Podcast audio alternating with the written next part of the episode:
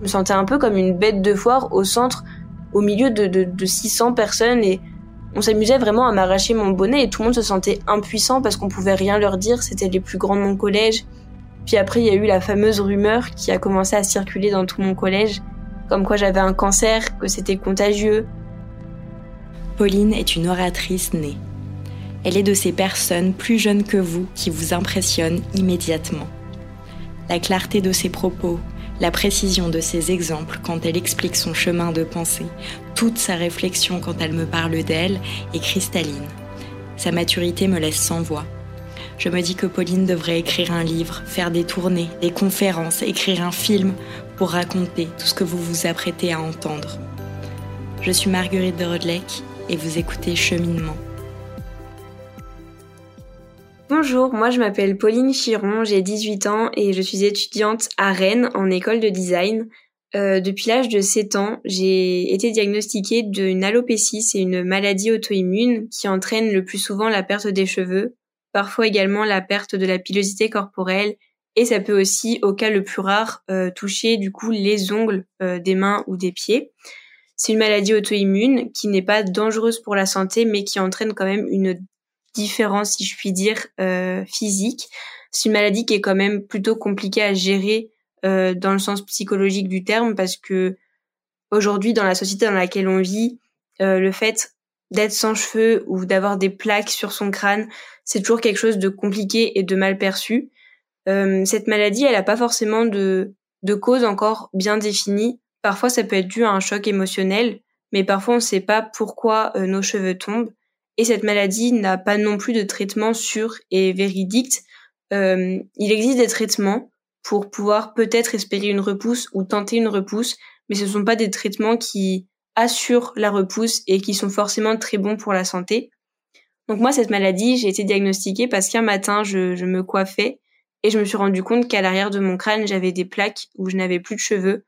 Donc tout de suite, ça a été un peu la panique. Euh, J'étais un peu stressée de voir que bah, que j'avais 7 ans et qu'il me manquait déjà des cheveux sur ma tête. Moi, je comprenais pas ce qui se passait. J'étais une enfant et j'ai eu un petit peu peur. Donc j'en ai parlé tout de suite à ma maman et à mon papa.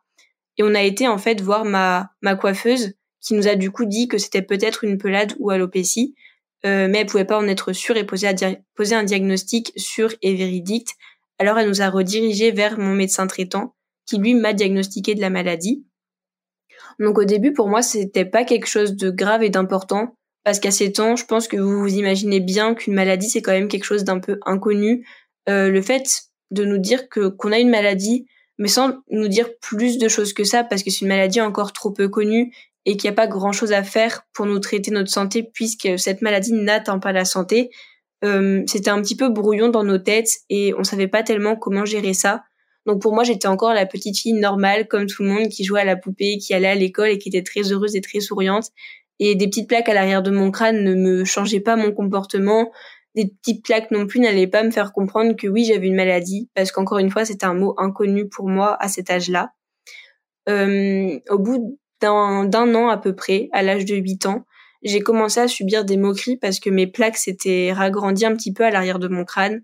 Et, et là, j'ai commencé à comprendre que oui, il y avait quelque chose qui n'allait pas sur moi et que oui, malheureusement, j'allais devoir me battre au fil des jours parce que je m'attendais pas du tout à que cette maladie se développe et on m'avait, on m'avait pas prévenu qu'on pouvait euh, constater du coup un développement de cette maladie-là.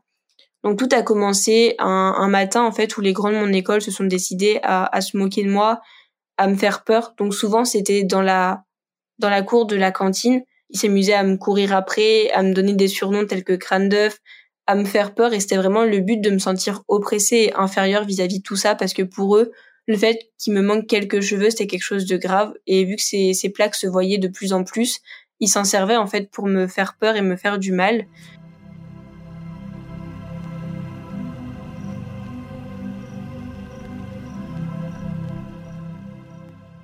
Au début, c'était un peu une période compliquée pour moi. Au fil du temps, je pensais que je m'y habituais et je continuais à aller à l'école malheureusement avec tout ça. Je savais que tous les jours ça continuerait à arriver, je savais que tous les jours j'aurais peur, mais je me suis dit qu'il fallait quand même que je reste forte face à tout ça. Euh, sauf qu'un jour j'ai commencé à dire que pour moi c'était plus possible d'aller à l'école, que j'avais trop peur, que ça me bouffait de l'intérieur et que malheureusement aucun de mes professeurs ne faisait quelque chose pour que ça change parce qu'ils voyaient pas directement ce qui se passait et tout était toujours fait dans le secret ou dans la discrétion. Donc c'est mon papa qui qui m'a sauvé en fait de tout ça finalement et qui un jour est intervenu à l'école et a fait comprendre aux plus grands de mon école que c'était pas une raison pour se moquer des enfants et que eux aussi un jour ça pouvait leur arriver. Et depuis ce jour-là, j'ai un peu vu euh, cet acte de mon papa comme quelque chose qui a pu me faire remonter la pente mais qui en même temps m'a vraiment fait comprendre que j'aurais besoin parfois de gens pour me défendre parce que je me sentais encore trop faible pour euh, réussir à assumer cette maladie-là. En tout cas, je commençais à comprendre que voulait dire le mot maladie pour moi et je commençais aussi à comprendre que ce combat-là allait être long et que tout pouvait changer du jour au lendemain sans qu'on s'y attende. Après, petit à petit, ma maladie est redevenue comme au tout début. J'avais des plaques mais qui se voyaient pas forcément. Et j'ai continué à reprendre un peu ma vie en main en me disant que oui, je venais de vivre six mois de harcèlement scolaire, mais c'était pas ça qui allait me faire changer la donne et c'était pas ça qui allait m'empêcher de vivre comme tout le monde et d'être souriante. Je me suis toujours dit que j'avais la chance finalement d'avoir une maladie qui m'atteignait pas physiquement ma santé et et qui pouvait pas altérer à ma vie tous les jours. Donc j'en avais conscience et j'étais heureuse vis-à-vis de tout ça. Mais petit à petit, euh, cette maladie-là a changé toute ma vie finalement. Euh, je suis rentrée en cinquième, du coup à l'âge de 13 ans, avec des cheveux blonds super jolis que j'aimais beaucoup. Ma maladie était toujours là, mais de manière vraiment très petite et très discrète. Et un jour, euh, un matin, pareil, je me coiffais et je me rendais compte que sur ma brosse, c'était plus quelques cheveux qu'il y avait, mais des touffes entières de cheveux. Je me rendais compte aussi sous la douche, je me rendais compte sur l'oreiller le matin, et j'ai commencé à avoir très peur, à me dire qu'est-ce qui se passe, pourquoi encore moi? Pourquoi encore une fois? Je dois vivre quelque chose qui va me faire peur et qui va tout changer Et en l'espace de quelques semaines, on a constaté la perte totale de mes cheveux.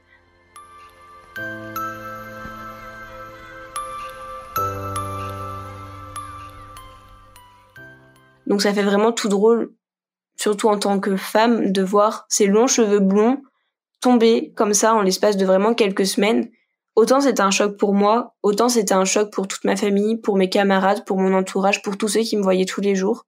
Eux voyaient encore plus que moi la perte de mes cheveux parce que ils me voyaient tous les jours.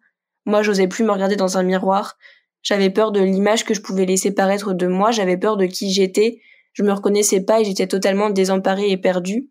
On m'avait jamais prévenu que cette maladie pouvait aussi entraîner une perte totale des cheveux, donc ça a été un choc. Je comprenais pas ce qui se passait. Et, là, j'ai vraiment compris que ça allait être quelque chose de très long, un long combat qui allait commencer et je me sentais pas prête à ça parce que je me sentais encore trop faible pour réussir à assumer tout ça, surtout au collège, une période qui est pas forcément facile. Et je me suis dit que il allait falloir que je cache tout ça pour euh, pouvoir paraître le plus normal possible. Du coup, c'est là que j'ai commencé à porter une euh, à porter un bonnet. Je me suis dit que le bonnet c'était une manière de cacher la maladie sans vraiment camoufler parce que c'était aussi la période. J'ai perdu mes cheveux en novembre 2014. Je me suis dit que c'était l'hiver, le bonnet, il pouvait être là parce que j'avais une maladie, mais aussi simplement parce que c'était l'hiver et c'était une manière pour moi de me dire, ok Pauline, ça va, tout va bien, c'est pas grave, c'est pas dramatique, même si dans le fond ça l'était quand même parce que j'avais très peur de des répercussions que tout ça pouvait avoir autant sur moi et autant sur les autres. Et le fait d'être perdu, de me sentir comme plus moi finalement, ça me faisait aussi peur vis-à-vis de mes amis. Est-ce que mes amis vont rester? Est-ce que ma famille va m'entourer? Et c'était une multitude de questions que je me posais tous les jours au réveil. Et là, c'était plus euh, comment va se passer ma journée, mais c'était surtout qu'est-ce que ça va être encore cette journée? Parce que pour moi, ça devenait pesant de devoir vivre avec le fait d'être dans un corps que je ne reconnaissais plus et de devoir assumer et comprendre cette perte de cheveux à laquelle j'avais jamais été préparée et à laquelle personne n'avait été préparé. Et là, j'ai vraiment commencé à me dire, ok, là c'est le début d'une nouvelle vie. On va devoir réapprendre finalement parce que ça peut paraître juste des cheveux, mais pour moi c'était pas juste des cheveux, c'était ma féminité, c'était ce qui me résumait en quelque sorte. En tout cas, c'est comme ça que j'avais appris à grandir et c'était sous ces cases, on va dire, sous ces normes que j'avais aussi appris à vivre et et c'est là que j'ai compris que rien ne sera plus jamais comme avant.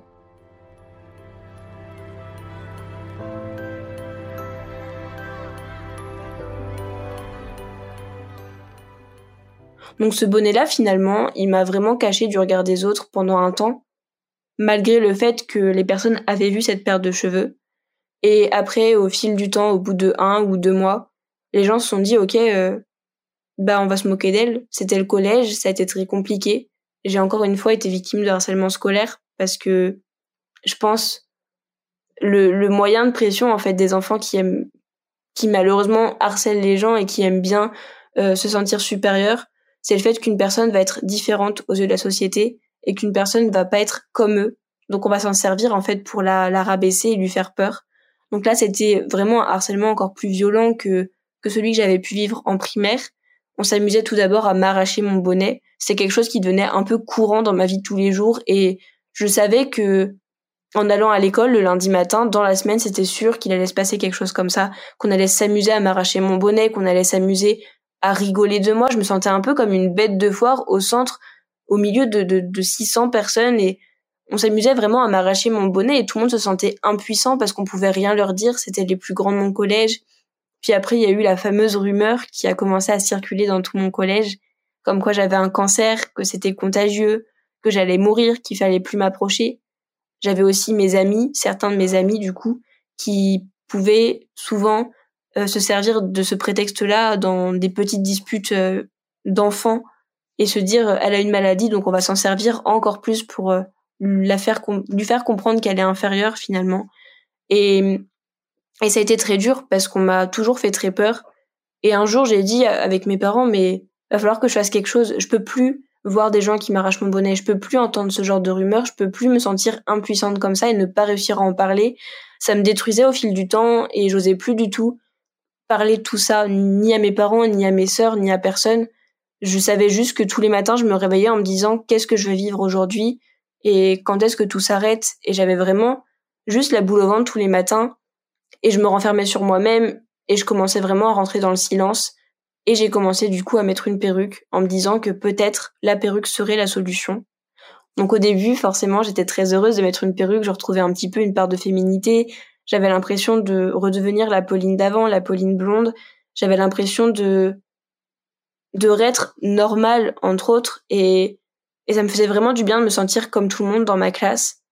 Mais je sentais qu'il y avait quelque chose qui me faisait du mal et je savais pas quoi. Donc au début, j'ai mis ça sur le fait que je venais de vivre du harcèlement scolaire très dur pendant un temps et que peut-être c'était la, la retombée qu'il y avait derrière. Et puis au fil du temps, quand je suis arrivée en troisième, donc deux ans après, deux ans et demi après, je me suis dit que c'était bizarre que je ressentais encore cette douleur et ce mal-être. Et je pensais que c'était vraiment le fait que que le harcèlement scolaire en fait m'avait fait vraiment de mal. Donc oui, certes, il y avait ce mal-être là qui que je pouvais pas oublier. Et comme on dit souvent ce qu'on vit on peut pas l'oublier. On peut juste apprendre à vivre avec. Mais ça je l'avais pas encore compris sur le coup. Donc cette année de troisième a été très compliquée. Et c'est là que j'ai commencé à avoir du coup des idées noires des, des envies juste de de ne plus vivre parce que je voyais plus l'intérêt que ça avait de se réveiller le matin sans être motivé et juste en se disant encore une journée en plus. C'était vraiment pour moi une corvée et un poids. Et en plus de ça je sentais vraiment cette douleur avec la perruque. Je je sentais pas en fait de bonheur juste à vivre avec cette maladie. Pour moi, c'était vraiment une corvée et c'était une maladie qui était trop souvent minimisée, trop souvent mise de côté simplement parce que elle n'était pas grave physiquement, elle apportait pas de problème de santé et que pour beaucoup le psychologique était oublié.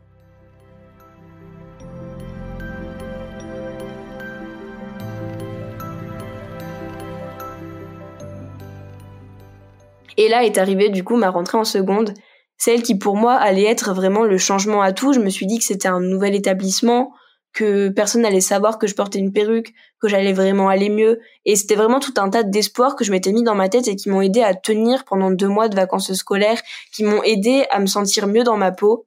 Et en fait, au bout de quelques mois de seconde, je me suis rendu compte que le fait que personne ne sache que j'avais une maladie, le fait de ne pas parler, le fait d'être toujours dans ce fameux silence, ça m'aidait pas du tout parce que personne ne connaissait mes inquiétudes, personne, ne comprenait mes peurs quand par exemple j'étais en cours de sport, personne ne pouvait comprendre que pour moi aller à la piscine c'était quelque chose de compliqué.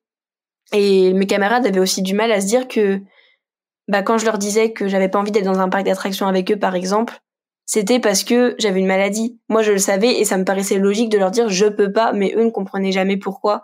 Et là j'ai commencé à me dire mais un jour il faudra que je parle, faudra que je dise ce qui se passe, faudra que je dise ce que je ressens, il faudra que je raconte mon histoire. Mais à ce moment-là, même si j'avais l'envie de le faire, j'avais pas la capacité de le faire et je me sentais pas capable de faire tout ça parce que sortir de son silence qu'on a fabriqué, qu'on a construit pendant cinq ans, qui nous a finalement suivis pendant notre enfance et notre adolescence, c'est pas quelque chose de simple et ça se fait doucement. Mais moi, du coup, je l'ai fait aussi grâce à un, un beau déclic qui m'est arrivé du coup en classe de première. J'ai fait un voyage scolaire en Finlande, donc tout un truc euh, basique qui pourrait paraître anodin pour beaucoup, mais qui m'a finalement changé la vie, si je puis dire. Euh, quand je suis arrivée dans cette fameuse auberge, auberge de jeunesse, je me revois encore en train d'ouvrir la porte de la salle de bain et de me rendre compte que c'était des douches communes et qu'il n'y avait pas de douche dans la chambre. Et là, j'ai eu très peur, parce que pour moi, douche commune, ça voulait dire enlever sa perruque. Et enlever sa perruque, ça voulait dire que des personnes autres que mes amis qui étaient dans ma chambre avec moi voient la maladie. Et c'était pas possible pour moi. C'était quelque chose que j'avais pas du tout envisagé. J'y avais pas du tout été préparée et psychologiquement c'était impossible. Je me suis dit je tiendrai pas. Ce voyage qui pourtant partait de quelque chose d'incroyable, là commençait vraiment à tourner au drame dans ma tête et je me suis dit c'est pas possible, je veux rentrer chez moi, je veux tout s'arrête, je veux pas vivre ça. Mais sauf que j'avais pas de solution. Donc la solution que j'ai trouvée, c'était d'aller parler à une de mes professeurs. Je lui ai expliqué la situation, je lui ai expliqué mon histoire, je lui ai raconté ma maladie, je lui ai tout dit, et c'est là qu'elle a dit, mais on va trouver une solution. Faut que ce voyage soit beau. Et tout ce que, tout ce qu'elle voulait, en fait, c'était que je passe un, beau voyage, quelque chose de, de marquant pour moi. Et fallait pas que ce voyage-là se résume à ma perte de cheveux, à ma maladie. Elle voulait que j'oublie tout ça finalement, malgré cette peur qui venait de se construire, malgré ce stress qui venait d'arriver. Donc cette professeure euh, que je pourrais jamais oublier m'a vraiment sauvé la vie finalement pendant cette semaine de voyage et m'a dit on va s'en sortir ensemble et je vais être là pour toi. Et en fait, elle a vraiment tout fait pour que personne n'apprenne que j'ai une maladie. Donc c'est vraiment resté discret. Et j'ai passé un voyage extraordinaire. Et, et ça, finalement, ça a été une épreuve de peur et de stress, mais qui m'a finalement aidé à me reconstruire. Et à la fin de ce voyage, je ressentais un peu comme quelque chose de, de fort en moi parce que je me suis dit ce voyage-là me fait sentir quelque chose, m'a fait quelque chose et a été euh, finalement un bout de cette histoire-là et une étape que je devais passer. Et après ce voyage, je me suis dit, ok, faut que j'en parle. J'ai réussi à en parler à une personne, à une professeure, à une adulte. Faut que j'en parle et je m'en sens capable. Donc un mois après, j'ai balancé mon premier post sur les réseaux sociaux. Je me suis dit, je vais raconter mon histoire ici. C'est là où mes camarades de lycée, mes camarades de classe pourront plus facilement connaître mon histoire. Et moi, ça me permet de, de parler de cette histoire finalement sans, sans me faire peur, sans en parler à voix haute directement, mais en passant par quelque chose de plutôt discret et à travers des photos, à travers des mots que je pouvais écrire, c'était tout ce qui me faisait du bien. Donc ce premier poste, moi je m'attendais vraiment à, à recevoir des moqueries, à revivre tout ce que je venais de vivre au collège ou à l'école parce que j'étais encore restée sur tout ça et j'avais pas encore retrouvé cette confiance en moi, j'avais pas retrouvé cette joie de vivre et j'avais toujours pas retrouvé mon sourire que j'avais quand j'étais enfant avant la maladie. Et je me suis dit, c'est ma bouée de sauvetage. Je, je tente le tout pour le tout. Si ça marche pas, alors je sais pas comment je m'en sortirai. Mais si ça marche, ça peut me sauver. Et finalement, c'est cette professeure qui m'a qui m'a permis aussi de me reconstruire. J'ai croisé vraiment des gens incroyables dans ma vie, mais cette professeure m'a fait comprendre qu'un jour fallait que je parle. Et aujourd'hui, ces réseaux sociaux m'ont aidé dans la vie tous les jours. Et c'est c'est ce qui a été ma thérapie, c'est ce qui reste aujourd'hui ma thérapie. Et je me dis que sans ces réseaux sociaux, donc sans ce voyage en Finlande, j'en serais pas là aujourd'hui, je sais pas ce que je ferais aujourd'hui et c'est quelque chose d'incroyable.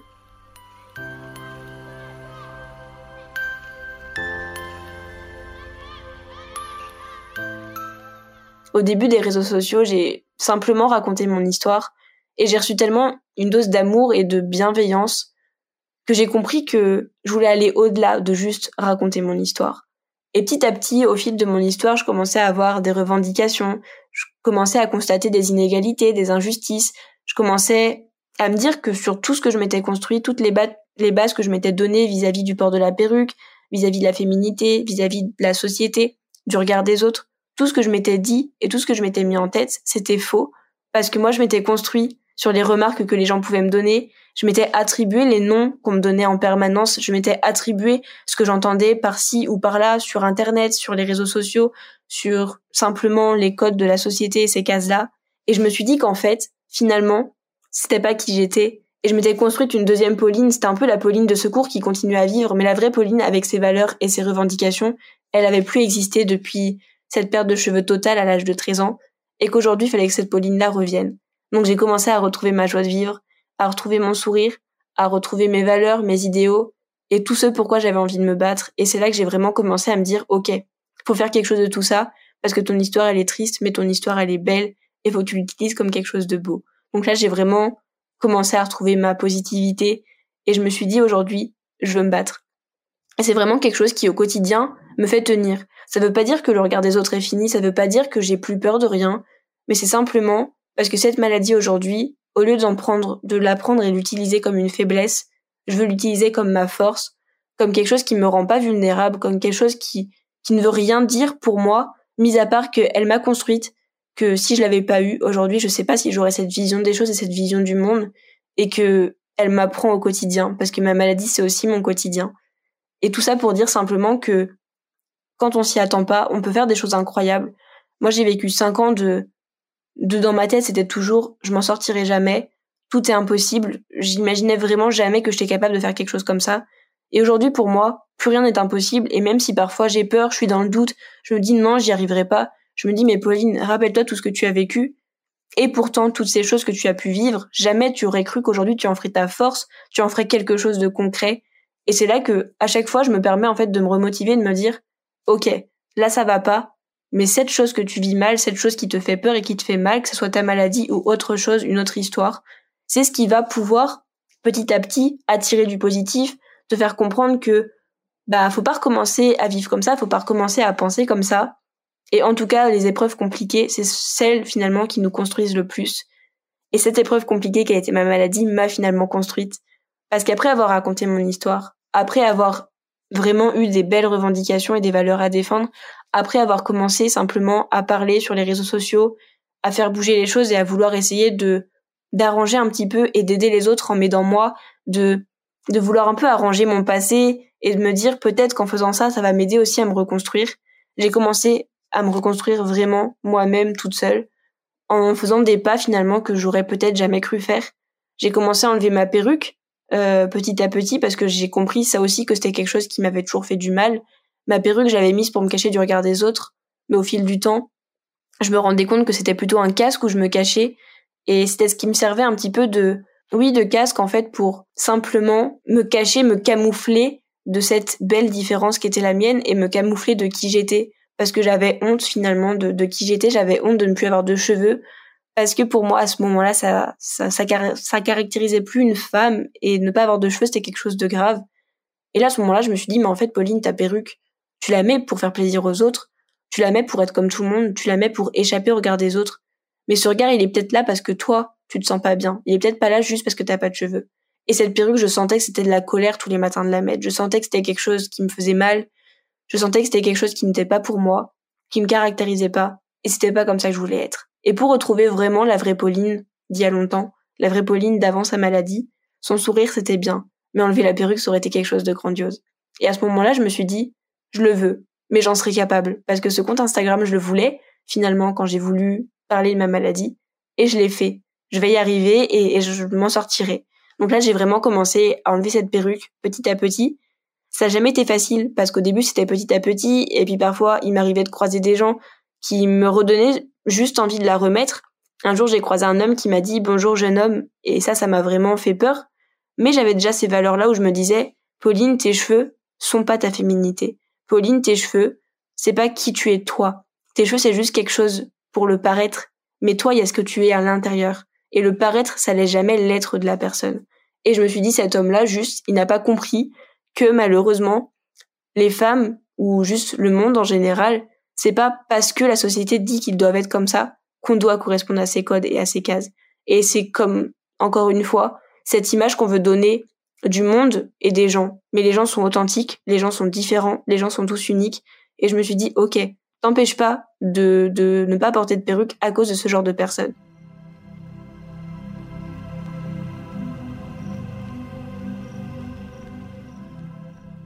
Après, c'est passé d'autres petites choses qui m'ont toujours freiné dans cette envie de l'enlever totalement. Je l'ai perdu un jour en public, donc ça m'a fait très peur et je me suis dit, d'un côté, oui, elle est tombée en public, donc je veux l'enlever pour que ce soit plus simple et que je n'ai plus ces peurs au quotidien de la perdre en public, qu'il y ait du vent, que ça tienne pas bien. et de m'empêcher de vivre simplement parce que cette perruque m'empêchait de faire beaucoup de choses. Puis d'un autre côté, je me disais, vu comment j'ai réagi là quand elle est tombée, est-ce que je me sens vraiment prête à l'enlever un jour?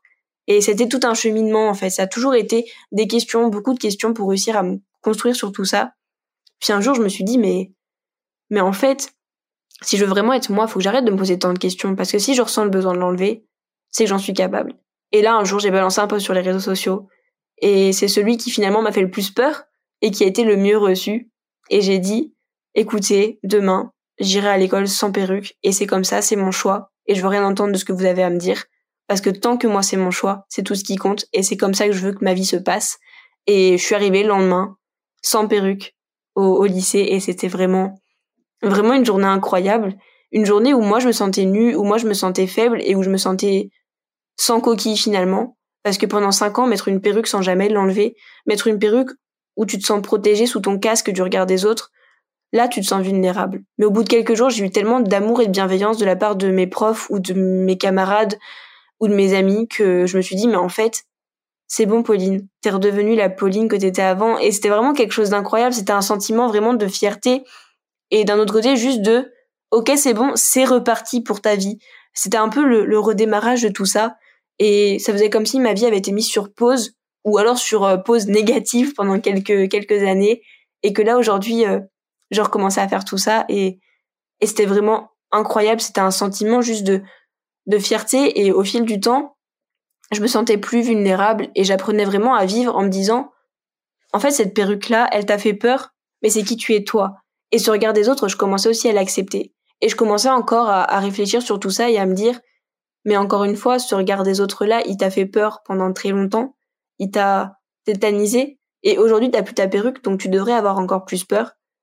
Et tout de suite j'ai vraiment voulu en fait ne, ne pas me réinstaurer des peurs sur lesquelles j'avais pu me construire auparavant et je me suis dit ce regard des autres là, faut pas non plus que tu l'interprètes. On peut pas toujours interpréter le regard des autres.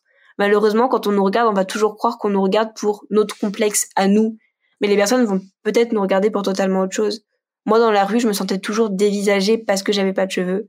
Et je me dis, mais peut-être que les personnes me regardaient parce qu'ils aimaient bien mon jean, ou parce qu'ils me trouvaient original, ou parce qu'il y a toujours quelque chose. Et on a souvent tendance à interpréter nos complexes comme quelque chose de mal. Et là, je me suis dit, mais Pauline, cette, cette alopécie, cette pelade, ce visage, ce sourire et cette tête chauve, c'est ta fierté, c'est ce qui t'a construite, c'est ce qui t'a permis de penser comme ça, de voir le monde comme ça, c'est ce qui te permet aussi d'être toi-même et c'est ce qui te permet d'être fier de qui tu es. Donc aujourd'hui, prends-le comme quelque chose de beau, relève la tête et arrête d'interpréter le regard des autres. Certes, ça veut jamais dire que tout va bien, ça veut jamais dire que cette maladie me fait pas peur, ça veut jamais dire que c'est juste des cheveux et que je le vis très bien. Ça veut simplement dire qu'on est tous capables de faire de grandes choses, même si sur le moment on s'en sent incapable. On peut vraiment tous réussir à faire des choses incroyables.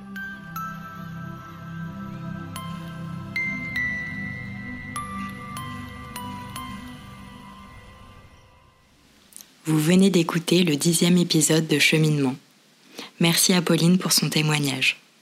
Ce podcast est produit par MedCheck Studio en partenariat avec Sonap, l'application communautaire d'échange entre personnes malades. Merci à Clément et son équipe pour leur confiance. Et à très bientôt pour un nouvel épisode.